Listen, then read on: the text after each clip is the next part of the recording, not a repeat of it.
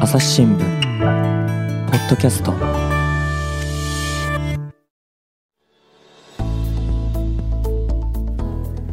皆さんこんにちは。朝日新聞の水野あずさです。皆さん乱活って聞いたことありますか？このポッドキャストはですね5月に収録しているんですけれどもこの時期来年入学する小学1年生のランドセル選びが本格化しているそうです。ちょっと早いなという気もしてしまうんですがこのね購入費用が負担になったり重さが心配という声もね多いんですけれども今回はこのランドセルについての一連の記事を手掛けたデジタル機動報道部次長の中村和代さんをお招きしています。中村さんよろしくお願いします。よろしくお願いします。して今回はさらにゲストをお招きしています。漫画家の渡辺ペコさんです。渡辺さんよろしくお願いします。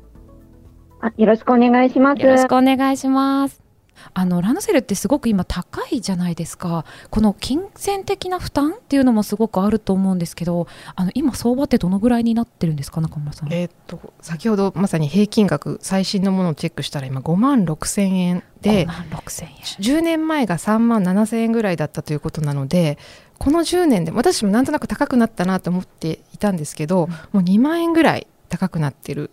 ようなんですよね。で私も私自身も売り場に行ってもうちょっと安いのかなと思うような近所のスーパーみたいな売り場でもあこんなに高いんだ。一番下が3万円台なんだ。ええー、みたいに思った記憶はあるんですけど実際本当に平均購入価格もかなり上がってるみたいですねこれは本当に負担ですよね。ペコさんどうでしたか？あの価格を最初見た時は。やっぱり、まあ、すごく高いんだろうなとは思っていたんですけど、はい、なんか、うん、そうですね。やっぱり驚きもありましたし、うん。なんかこう、そうですね、そんなにかけて、この最初に定められるだろうか、みたいな、うん、ん、こう、戸惑い、まあ、驚きというか、戸惑いというか、うん、でもまあ、こういうものなんだなって、あの、あんまりこう、考えないようにだと思いますね。で、そうですよね。そうですね。うん、で、あの、自分で買うなら、自分たちで買うならば、まだいいんですけど、うん、結構こう、ランドセルって、あの、ありがたいことなんですけど、祖父母がこう、はい、買ってくれたりっていうことがあったり、うん、あ多いなんかね、どこからお金が出るのかで揉めたりするみたいな話も聞いたりしますよね。あ、そうかそうか、二、ね、つある、だったりするとね、うん、なんかこう、そうすると、あの、祖父母のそういうこう、あの、気持ちとか、まあ、施しとか、いろんなものもこもってくるので、うん、あの、私はこう、結構ブツブツ言ってますけど、あの、買っていただい、買っていただいたというか、購入してくれたものなんですね。うんうん、あの、義理の祖父母が。はい。なので、そこでもこう、あの、自分のお金で買ったものだったら、あの、もうちょっとこう、ストレートに、うんうん、あの、疑問を呈しやすいんですけど、買ってもらったとなると、うん、うん、買ってもらったしなって言って、買ってもらうこと、まあ、買う、ランドセルにするというのを決めたのは自分たちだしなというのが、やっぱりあって、ちょっとこう、もやっとした感じがありますね。うん、で、負担もやっぱり大きいですし、それを出してもらったっていうのは、こう、ありますね。で、買い替えることがやっぱりもう難しい。なんか非常にこう、うん、金銭的にもまあそうですし、心情的にとかね、うん、あの気持ちがこもっているので、そうですよね。そういうのがあります。うんそのやっぱりあのパートナーさんのごそのご両親はあの買ってあげたいみたいな感じで買わせてねっていう感じでそう決まったんですか、ね、うちの場合はそうですね。あの自分たちでまあ出そうと思ってたんですけど、はい、まあその孫にはえっ、ー、とどの子にもそういうふうにまあプレゼントというか入学のお祝いにってるので、ということで、あの、買ってくれましたね。買います。というふうに、あの、言ってくださいました。そうですよね。はい、そうなるとなんか、大切なものだから大切に使おうっていう思いももちろんありますけど、じゃあちょっと壊れちゃった時どうしようかなとか、そのね、考えもありますよね。なんかこう、そうですね。あの、あら、思ったより、あら、みたいな時に、すごいこう、自分のリサーチが全然至らなかったのもあるんだけど、いろいろこう合わさって、うーん、みたいな感じが、ちょっと、もう少しうまくできたのかなとか、ちょっとまだ、あの、もやっとするか決まりきらないというんですかね、ね。迷いが。はい、ありますね。なんか中村さんのところは、うん、あ、ごめんなさい、どうでしたか？うん、うちはですね、あの両両方とも割とさっぱりしていて、あのお金はお金で渡すからみたいなところはあるんですけど、なんか自分で買ったにしてもやっぱりどうしても価格の大きさもあるんですけど、うん、私もちょっと気が早いんですけどすでにこう6年って長いようで短いじゃないですか。で、これ6年間使った後この大きなランドセルはどうなるんだろうっていうのちょっと気になっていて、なんかどう考えても捨てるのもすごくしんどいっていうか、あの思い入れをもう持つ値段にもなっているがゆえに、たかがカバンだけど全くカバン以上のこうものが詰まってしまっている重さっていうのはあってそれは全然悪いことじゃないんだけれどもでもこれどうしようってちょっと戸惑いみたいなものはやっぱりありますね。ありますよね。なんか例えばねそれをあの別の方にまた使っていただくみたいなことがねあの今後できてくると、うん、あのちょっとランドセル新しく買うの負担だなって思ってる方とか壊れちゃってあと1年ぐらいどうしようかなって思ってる方とかがなんか選択肢が増えるといいですよね。そうですよね。でもどうしてもやっぱりこうあのね、新しい時には新しいものっていうのが、うん、あの、まあ、自分含めてだと思うんですけど、そういう、こう、なんていうんですかね、あの、雰囲気というか、あの、親、親側ですよね、保護者側にもあるしなというのと、うん、あとちょっと、すいません、ずれるかもなんですけど、はい、私、あの、最初に、その、店舗に行って、きちんとこう子供に全部の中から選ばせなかったのって、うん、なんかこう私、ちょっと、あ、うんと、全然こう私はビガンとかではないんですけど、なるべくちょっとこう比較製品を今、あの、新たに買わないようにしたいなと思っていて、はい、製品ってことですね。あの、本革とかそういう。うんうん、はい。本革ですね。うん、で、あのー、それでちょっとランドセル、まあ、基本は、あの、いいのは革だったりしますよね。はい、で、まあ、革は重いんですけど、うん、あの、まあ、重くて高くて、でも、こう、高級感があるっていうところがいいんだと思うんですけれども、動物倫理的にというか、あとこう、やっぱり商業的にこう、一斉にドバッと売って、ドバッと買わせて、まあ、本当余ったものはどうなるのか、売れ残ったものとか、うん、それこそ6年使ったものどうなるのかとか考えたときに、なんかこう、大量の革製品を、あのー、新たにこう、毎年、生み出すみたいなことにも、どうしてもこう自分はちょっと抵抗感があって、それでまあ、はい、あの、えっ、ー、と、性能的にも、あの、軽さ的にも、まあ、合品の方がちょっと軽いかなっていうので、うんうん、その中から探したかったっていうのもあったのを思い出しました。そうですね。そこはね、やっぱお子さんにはわからないところでもありますし、ね、そうなんですよね。それで結構、まあ、それもでも言ったら本当に自分の勝手な、なんていうか、好みの、うん好みといえば好みなので、なんかこう、私がある程度本当に枠を決めてしまったなっていう感じですね。うん、でもあの子供目線でいくと今って色もすっごいたくさんあるじゃないですか。私が子供時代って本当に女性赤男、うん黒みたいな感じだったので色もそうだしあとなんかキラキラしてるやつとかなんかやっぱも行ったらすごい目移りしちゃって決められないかなっていう気もするんですけど中村さんちすぐ決まりました？うちはですねあの何でもそうなんですけどなんか売り場に行って最初にこれって言ったらこれって言い続けるんですね。でうちの場合なんか黒いものがあってしかもあのちょっとなんて言うんですかねあのダイヤルみたいになっている金具のところがちょっと変身ベルトっぽくなってるやつが1個あって、うんうん、これが気に入ったらしくてカチャカチャカチャカチャこれがいい これがいいって言い続けてここからどう気をそらすかっていうこういうのもあるよ。こんなこんなカチャカチャもあるよとか言ってみたんですけどなかなか聞いてくれないっていう。多分見てしまったら子供はやっぱりその時のもうあの5歳なら5歳6歳なら6歳の時の好みっていうのにすごく縛られてしまうので、うん、うちも姉のところは女の子3人なんですけどやっぱり例えば色にしてもあのその時々でやっぱり変わっていくんですよね。あの特にあのやっぱり3歳4歳ぐらいの時はピンクって言ってたのが上の真ん中の子は水色って言い出して3ヶ月変わらなかったから買ったとかって言ってて本人の思考自体もやっぱり周りにもとっても実は左右されているし、それは別に良し悪しじゃなくっておそらく子供ってそういう周りとの関係性の中でいろいろ身につけていくところも当然あると思うんでそこってこう親がどこまでその自分の好みとかあの自分の価値観だけで決めていいかっていうのはやっぱりいざ子供を目の前にするとすごく迷うところではありますよね。うんうんうん、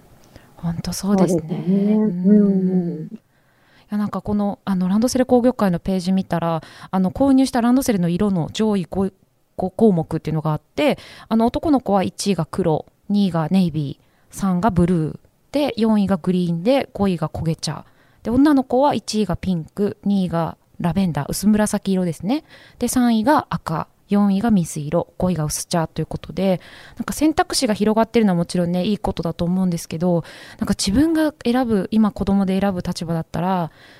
あの赤選んだけど34年生ぐらいに黒が良かったなってなっても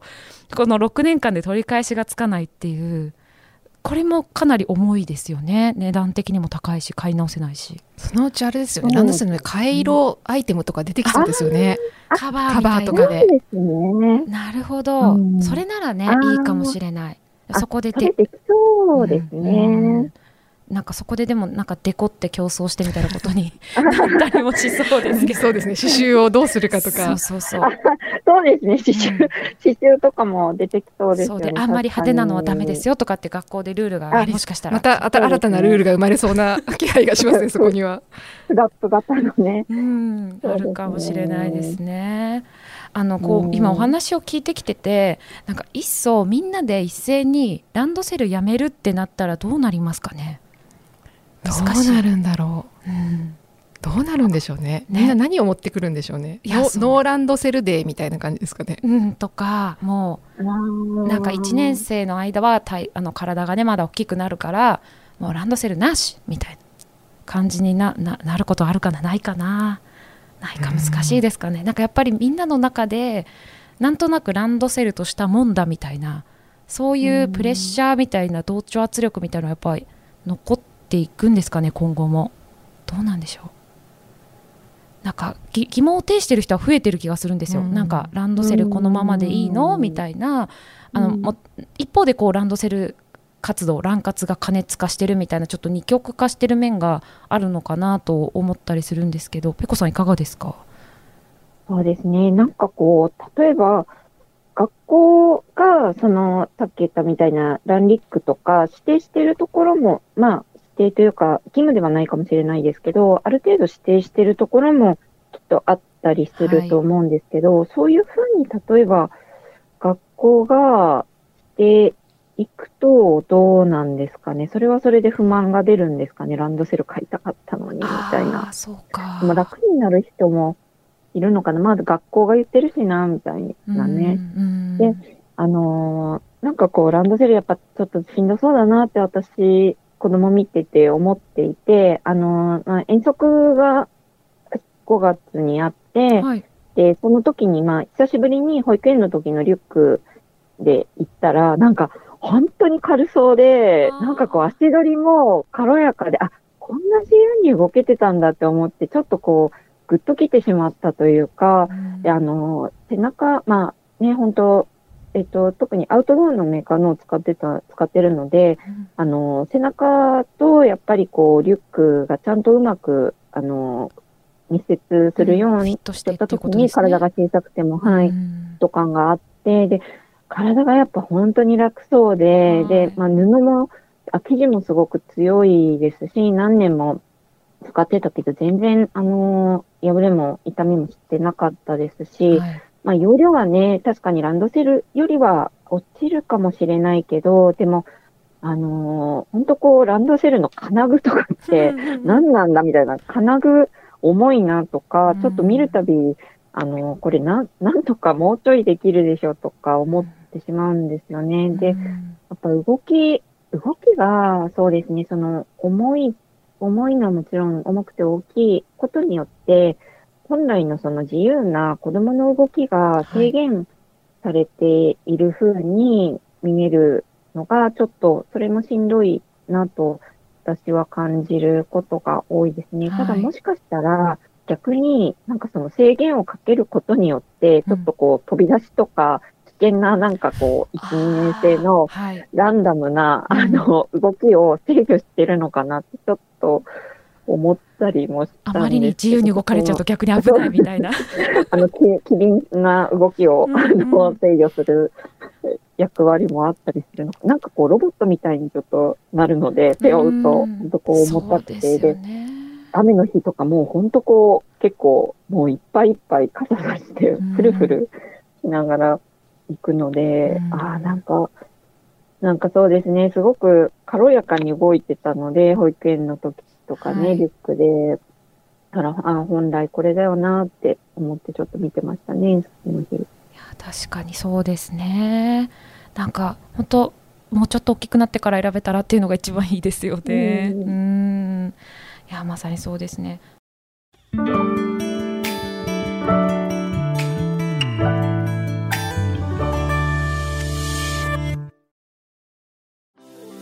今日のポッドキャスト気になるテーマだったけどネットで調べるにはどうすればいいのかな？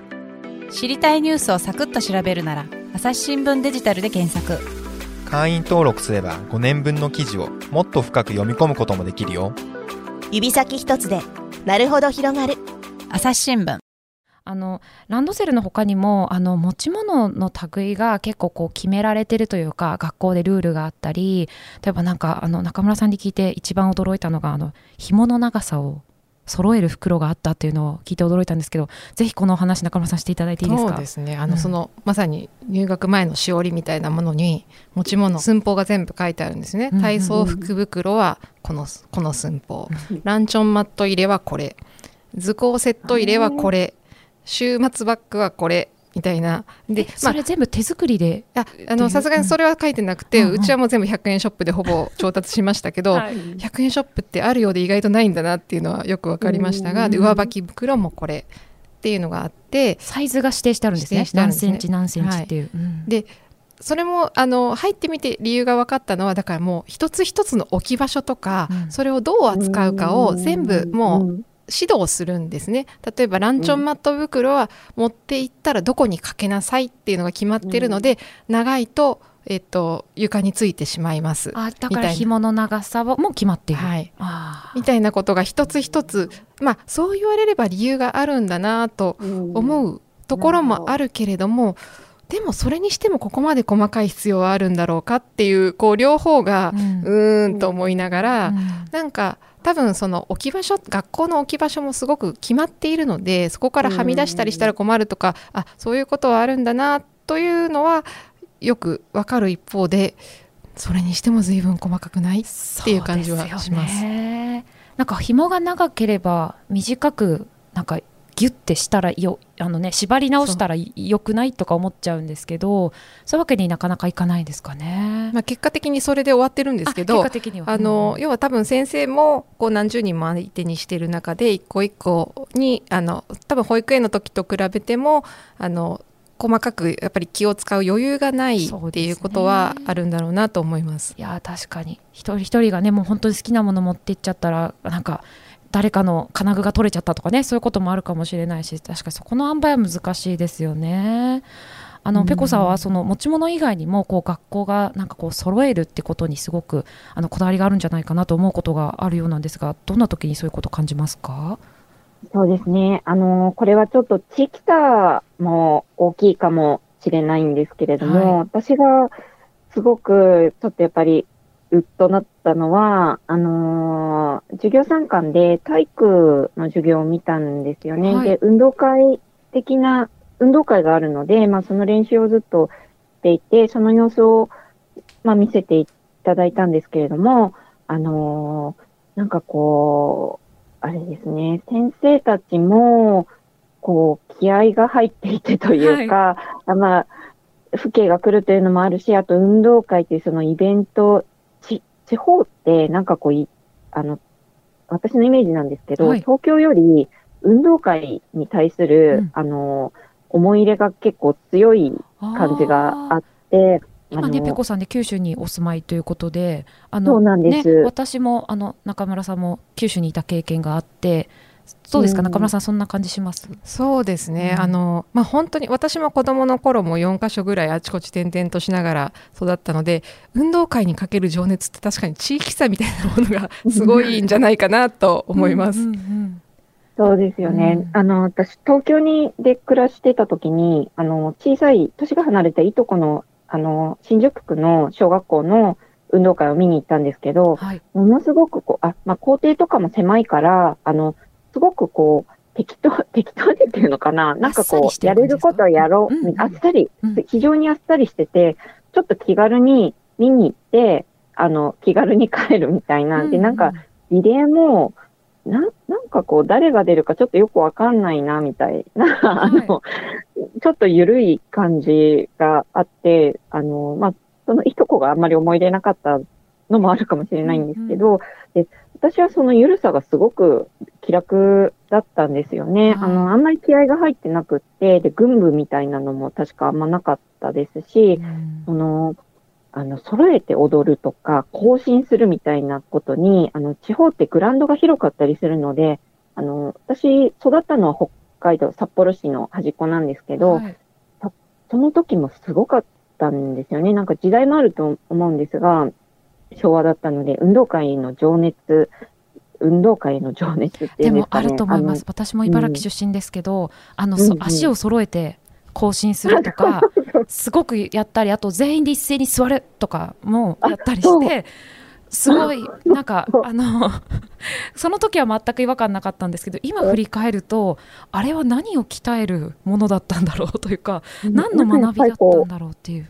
軍隊の名残を今思うと、非常にこう、軍事訓練的な名残を感じるなと思うんですけど、先生たちはそこまで意識があったかはわからないですけども、はい、その、揃えて立つとか、揃えて座るとか、九州だとそれに掛け声とかも、あの、加わるんですけど、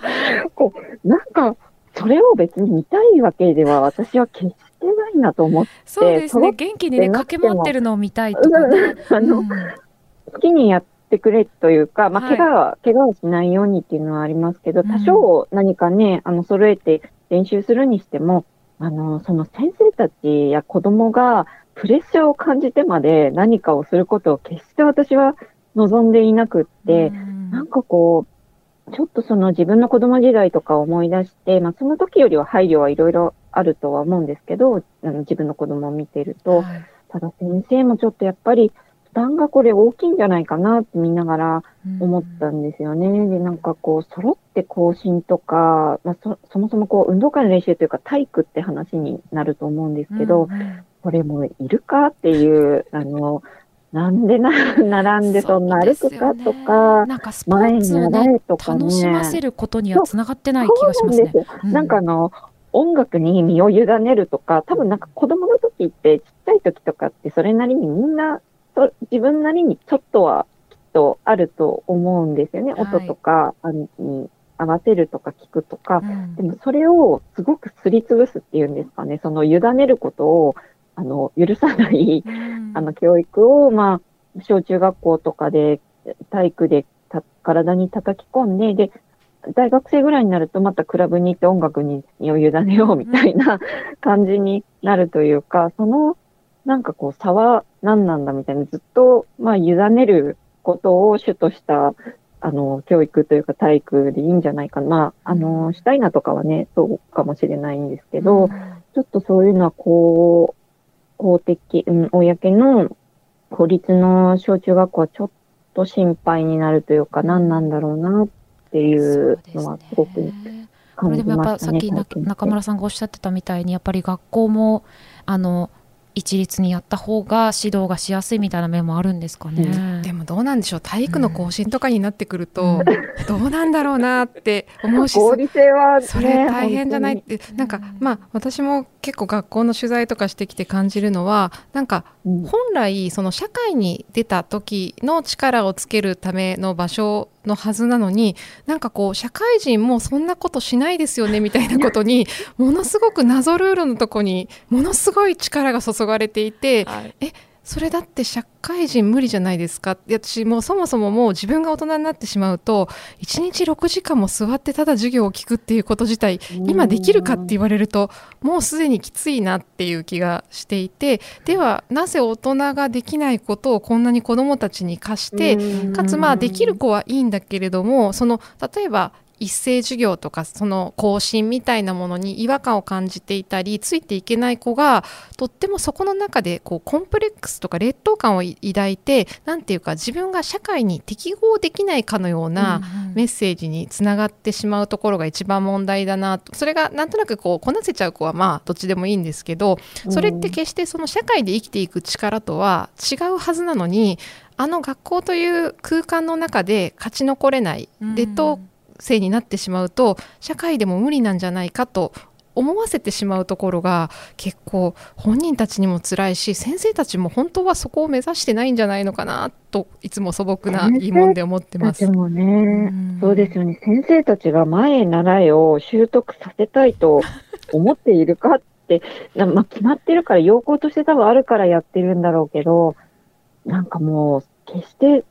それを望んではいないような気がするんですけどね。まあ、ある程度は一緒に移動とか、うんうん、あの、ちゃんと、あの、なんていうんですかね。なんか集団行動のね、あの大切さというか、うん、なんかこういうふうにみんなでいるときは動こうみたいなね、守る、うんうん。それはね、あの、ある程度あるとは思うんですけど、その、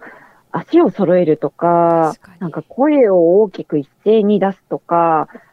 それ、本当にこう、いらなくないかっていうこと、そろそろちょっとやめていってもよくないですかって結構思いますね、うん、私は。ね、確かに会社とかで全員が一斉に揃って更新して大声出してたら、ちょっと恐怖の復興になっちゃいますよね、むしろ。転職をお勧めされる感じですよね。ある種のね、ブラック、ブラックというかな、あの、そういうちょっと良くない企業ては、うん、あのそういう手法を使うかもしれないですけれど、うん、それはやっぱりあくまでもこうなんかね考えを自由な考えを奪うとか、うん、自主性を奪う目的であの行われると思うので、うん。なんかこう何のためなんだろうという感じそうですね。このね持ち物のルールとかこのその行動を揃えるとかもそうですけどあまりルールがこう増えてくると本当に学校もねそのルールを管理しなきゃいけなくなってそれもすごく大変ででそのお母さんお父さんも子供が怒られないようにとか言って、ね、すごいピリピリしていっちゃったりしてなんかお互い不幸な気がしますよね。そうですね。でもなんかあの、さっきの中村さんの紐の話とかを聞いて、うん、ああ、まあその、すごく、私はなんかランドセルって非合理的に思えていたん、いるんですけど、でも紐の長さをそこまで細かく指定するって、ある種まあ合理性を求めてそうなってしまった結果というか、うん、まあ揃えたら一度揃えてしまえば、あとはまあ先生はもしかしたら楽なのかなというのはちょっとようやく分かったというか、うん、ただまあ身体のそういうね、動きの管理はまたちょっと別ですよね。そうですね。うん。なんかね、ここまでこう多様性が大事と言われている中なので、うんでね、ね、なので本当にそのそ揃えなくてもよくないっていうふうに だんだんなっていくといいですよね。うん、そういう余裕がこう学校現場にもあのできてほしいし、まあそのためにはもっとなんか私は教育費とか手厚くしてほしいなとも感じますし。なんかね今学校に余裕がないのもこの一因のなのかなという気もするんですけど中村さんどうですか？そうですよね。あのやっぱりあの一時期小1プログラムみたいな言い方をされて、うん、あの学校に入ったばかりの1年生の、まあ、面倒を見るのが大変だっていう話もありましたけども、まあ、じゃあそれが何で起きてるのか。それはじゃああの本当に1年生が問題なのかっていう視点もあると思うんですよね。じゃあその管理のところに合わない逆に言うとその一学級を先生が1年生を見るのにもしかしたら先生が少なすぎるんじゃないかとか多分いろんな問題が絡んでいてじゃあ、えっと、何のために、えっと、小学校があってみたいなところから突き詰めて逆算して考えていくと今の形がじゃあどの望ましい形なのかっていうといろいろはてなな部分はあるのかなと思います。そうですね本当にねこの小学校とかの公の教育の学びのあのもやもやというかお話が尽きないのでぜひまたあのペコさんには別のテーマでもポッドキャストをお越しいただいてお話しいただければなと思うんですけどペコさんぜひお願いします。あ、こちらこそよろしくお願いします。ありがとうございます。はい。はい。では、あのね、ランドセル。ありがとうございます。はい、ありがとうございます。では、今回はね、ラン活についてお伝えしてきましたので、ラン活の話についてはここで、あの、おしまいにしたいと思いますあのペコさん中村さん今日はありがとうございましたありがとうございました。ありがとうございました。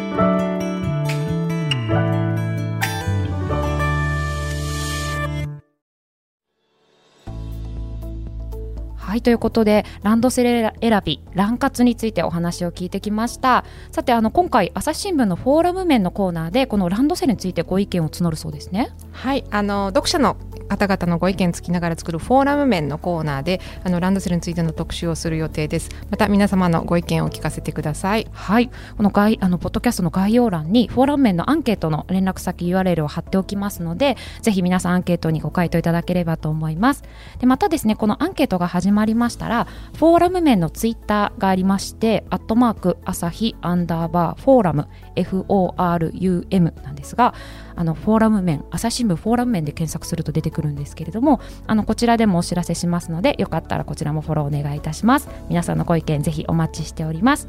今日の渡辺ペコさん中村さんありがとうございました。どうもありがとうございました。ありがとうございました。リスナーの皆様最後まで聞いてくださってありがとうございました。今後も番組を続けるためぜひお力添えください。ご使用のアプリから番組のフォローレビューをお願いいたします。また今回のラン活へのご意見やご質問も募集していますフォーラム面のアンケートはもちろん概要欄のフォームツイートメールなどでお寄せください。朝日新聞ポッドキャスト朝日新聞の水野あずさがお届けしました。それではまたお会いしましょう。